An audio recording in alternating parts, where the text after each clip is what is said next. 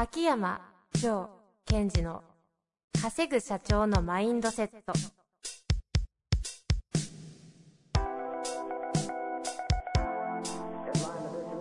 なぜ一流の経営者たちはぶつかる壁を次々と越えられるのか。そこに隠されたマインドの正体。ポッドキャスト「稼ぐ社長のマインドセット」は上場企業から中小企業まで。エグゼクティブコーチングトレーナーとして人材開発を行ってきた秋山城賢治が経営や人生で役立つマインドの本質について分かりやすく解説しますこんにちは、遠藤和樹です。秋山城賢治の稼ぐ社長のマインドセット。秋山先生、本日もよろしくお願いいたします。はい。よろしくお願いします。さあ、今日はですね、質問だけが来ておりますので、ご紹介したいと思います。多分、えー文脈からして経営者の方だと思います。はい。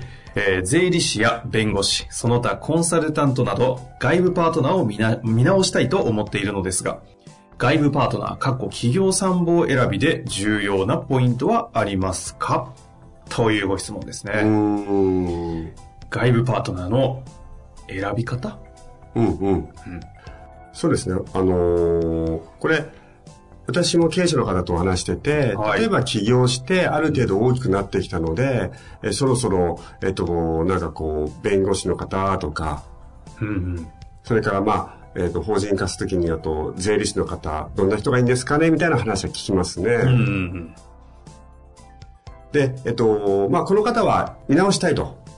いうことなので、ですね。はい。こう何かこう自分自身の進化、変化か、もしくは組織自体のこう成長っていうのを感じてることだと思うんですよ。はいはいはい。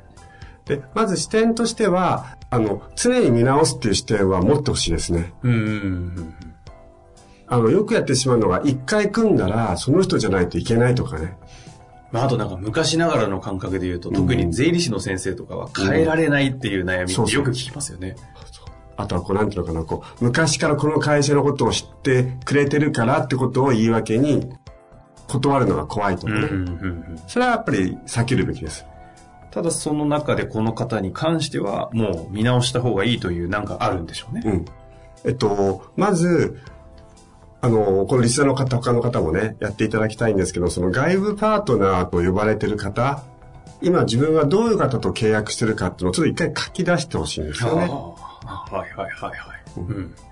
で、書き出して、えーその中で、えーこう、二つの要素があることに気づいてほしいんですね。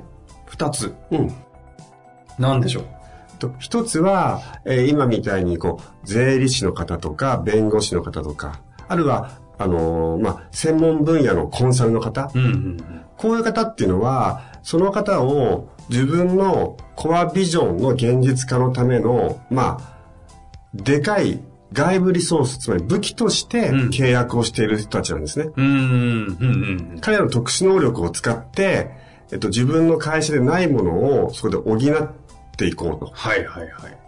その強力な武器みたいなイメージですね。そうですね。補填するものというか。はい。うん。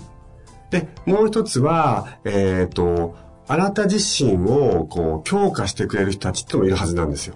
強、強化というと？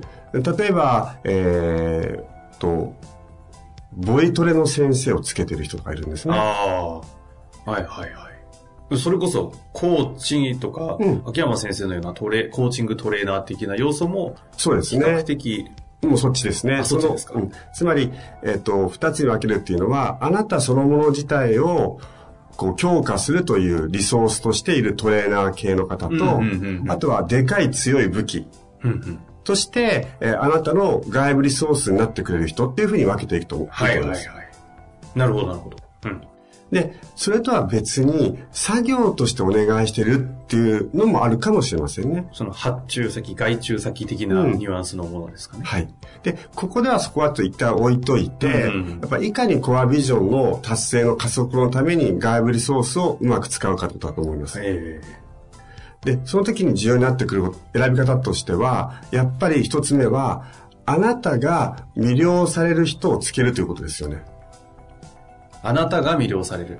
えっ、と、経営者である私が、この人はいいな、すごいなっていう魅了されちゃうような人。人をつけるということを心がける。ああ。じゃあ、ある種答えは自分の感覚というか、その魅了されるそれすげえなっていうことですよって。ことですね。うんでないと、その自分の武器にもならないし、うんうんトレーナーの場合は、えっと、なんだろう、先生みたいな立場ですからね。やっえぱり魅了された方が、その、トレーニングが、こう、楽しいというかね。えうん、うん、うん。で、えー、まあ、その時に、やっぱり特にその外部の武器になっていく人たちですよね。税理士さんとか、はいはい弁護士さんとか、はで、その時に重要なことは、やっぱり実績もさることながら、その人の人間力見ていかないといけないわけですよ。うーん。うん、うん。だって、税理士の方とか、自分は全然税理のことが詳しくないと。相手は詳しいと。そこだけ見てったら、やっぱ向こうはすごいなって思っちゃいますよねうん、。うん。能力というか知識として。うん。うん。じゃあでもその人が、じゃあ人間としての生命力ってなんていうのかな、その強さとして、どれぐらい生きてるの、いけてるのか、うん、うん。自分は魅了されてるのかっていうのを見ていくべきだ。一つはね、能力以外に。はい、はい。で、もう一つは、やっぱり、えっ、と、自分自身が魅了する人をつける場合に、うん、うん。今度何が重要かっていうと、あなたがその人を魅了しないといけなくなってくるんですよ。あ、で、この逆マウンティングですね。はい。うん。で、我々はそういう世界にいるので、あの、なんだろう、お金いただいて、えすることをすればいいやっていう階層ではないので、そうじゃない人たちをつけてほしいですね。で秋山先生であれば、うん。要は俺のことを魅了してくれってことですよね。そうですね。私から見て、えーこの経営者いいな。そうそうすげえな。とか。私の場合は、えっと、完成してる必要はないので、うんうん。まあ、なんかすごいポテンシャル持ってるなとかね。そういう人だと、おっていう。で、なんでかっていう、こういう、なんていうのかな、うん、経営者をサポートする人たちというのは、うんうんうん階層がいくつかあるわけですよ。ランクが。うんうん。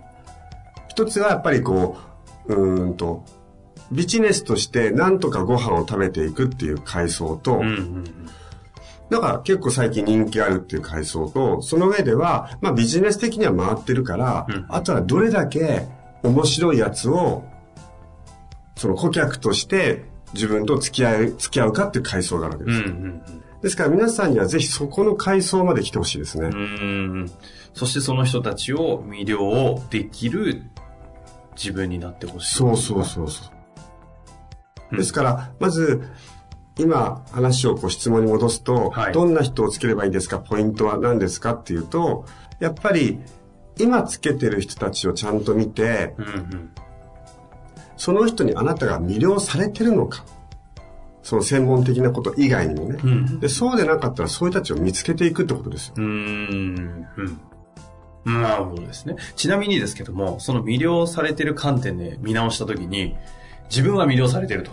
うん。すげえいい人つけてると。うんただ、魅了させさせてないなというか、させきれてないなっていうのもありそうじゃないですか。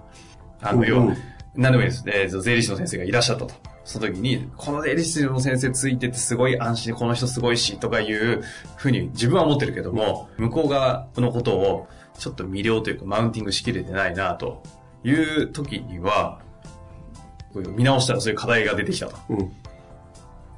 どうしようと。あのーまあ、ランクをす、なんだろうな、すごい差がついてしまってる場合は、あんまりないとは思うんですよね。うん差がついてる以上。そうそうそう。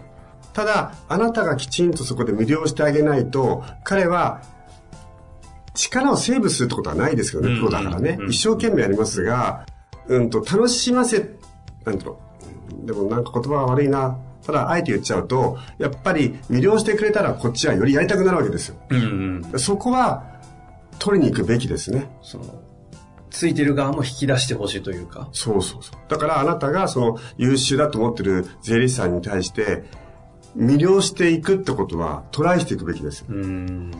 うん。まあそういう意味で言うと、経営者の方は外部のつけているそのパートナーも、秋山先生の言葉で言うリーダーシップマネジメントみたいのは、こうやっていかなきゃいけないっていう感じはあるんですかね。あ、その通りですね。私自身もそうです。私もいろんな方をつけてます。うんうん。でその人たちに対しても、マウンティング、いい意味でマウンティングしたり、マウンティングされたりしてますから、うんうんその時にリーダーシップ、マネージメントってことは使ってますね。これ、あえて聞いてみたいんですけど、社員の方に対して、要はこう、なん、どういう言い方がいいんですかね？従業員というか、要はこう、内部の人間、社員に対するリーダーシップマネジメントと、外部のリーダーシップマネジメントは、基本的には同じですか？ここの差ってどうなんですかね？えっと、基本的には一緒ですが、アウトカムは、組織の部下の方に対してのアウトカムは、強い組織を作る。はいはいはいはい。そうですね。うんうん。で、外部の方に対しては、それをやることによって、その人の能力をより、より、より使わせるってことです。うーん。あ、その彼らの能力をより使わせることが、うん。その外部パートナーのアウトカム。そのリーダーシップマネジメントのアウトカムはそっち。そうですね。あーはあとは、その、外部の方たちが自分よりも上だとするならば、はいマウンティング、逆マウンティングする方法として、うんと、相手の、なんだろうな、オーダーとかあるわけじゃないですか。いつまでにこれやってねとか。はいはい。あと私とすると、じゃあ次回までにこれトライしてくださいねとか。うんうんうん。それを真摯にやって、実直にやるってくると、うわっって思いますもん。うーん。やったんだ、この人。そう。あと、やりきっちゃったりしたと。それは、私たち外部リソースに対して、えーすげえ一生懸命やってるなとか、うんそれをですよ、こう、お金払ってるからといって、例えば、いつまでにこのこういう書類を提出してくださいねって言ってもかかわらず、例えば税理士さんの方がね、それをこう、ちょっと、後回しとか、ええ期限を守らない。っはいはいはい。ていうと、ちょっと、うーんって思っちゃうわけですうよ。逆にそこでしっかりと期限を守ったり、ちょっと早めに出すことが。あなたのマウンティングになるかもしれないんですうね。そういう感覚ですね。まあ、その結果外部の方がさっきおっしゃってたアウトカム達成のように、こう、能力をふんだんに引き出せちゃうと。そうですね。やっぱり、外部のそのリソースになる、まあそういう経営者支援をしている人たちも、まあ所詮は人間ですので、うんうんやっぱこの相手のやる気とか覇気っていう感覚が受け取っちゃうと、ええええそれに対してより引き出されちゃうってところは正直あります。なんか新しい視点ですね。この参謀たち側から見るこの経営者うん。っていう話じゃないですか。そうです。うんあですから、ちょっと、あのーこんなこと言っちゃっていいのかな。私たち参謀側っていうか経営者支援側からすると。何か、それぞれが何かの経営者に対してランク付けしてますからね。その無意識にって感じですか？無意識的にも部分と意識的に。も。もちろんね。相手の会社の規模とか、社員の人数って見ますが、それとは別に、なんかこの、僕の受けてるサービスに対してのコミット度とかね。うんうん。その企業体としての実績云々じゃなくて、その経営者としての、そうそう。まあ、器だったり人格だったり、なんかこう、コミット度合いとか、そういうの類器、人格、それから生命力、そして、その業に対するコミット度。うん例えばですよ、その、税理士のせ先生、かつ、まあ、えっと、よく出てくる大久保さん、うん財務の時に、財務の話を聞いたら、すごい響いた経営者がいると。うん。うんうん。あ、やばかったと。うん財務と税務分けてなかった。いや、財務のことをちょっとこれから意識しますって言ったら、私の専門分野に対してすごい重要だと思ってるな、この人は。うんうん。そしたらより教えちゃおうかなって思いますからね。うん。うん。ですから、そういうことも使いながら、ぜひやっぱり、その、経営者の方が外部リソースのうまく使うとか、うん、そうだな、うまく使える経営者には絶対なってほしいです。うんうんあの、私の言葉ではですね、えっと、クライアント力って言うんですよ。ほうほう。ある皆さんクライアントですよね。だクライアント力を上げていくってことはすごい重要ですね。自分自身ってことですか？ん？どっちが今どっち目線でクライアント力ですか？えっと、し支援、サポートする側からすると皆さんはクライアントなので、ええクライアント力を上げていく社長自身のクライアント力を上げると。そう。いうことはすごい重要になってきます。うんうん。要は引き出せってことですね。そうです。相手のことを引き出せるような経営者になっていく。なるほど。そうすると、まあ、当然そういう形はフィフィーがかかってくるので、んうんフィーに対しての、えっと、皆さんのその効果っていうのはすごい上がってきます。うーん。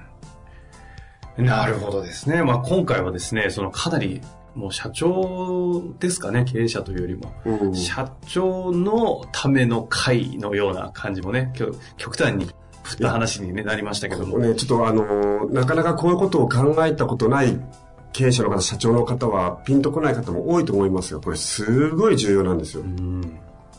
なんでですか？ほら、外部の方を使うっていう時に発想がね、こうすぐこう社員のために使うっていう発想が多すぎる気がするんですようんね。うん。いや、もちろん、えっ、と、コンサルの方を入れて、社員教育とかっていうのも重要ですよ。はいその一方で、自分自身を高めていくとか、自分に強い参謀をつけていく、まあ、つけられる自分になるっていう意識をもっと強く持ってもらいたいですよね。うんなるほどですね。まあ、というわけでですね、ちょうど、こうね、皆さんの周りにいる参謀の方々を見直すいい機会にもなったかなと思いますので。そうです。ね。それから、この、ポッドキャストを聞い、リスナーの中で参謀の方がいたとすると、我々はそういう方の期待に応えていかなくちゃいけないし。そうですね。確かに。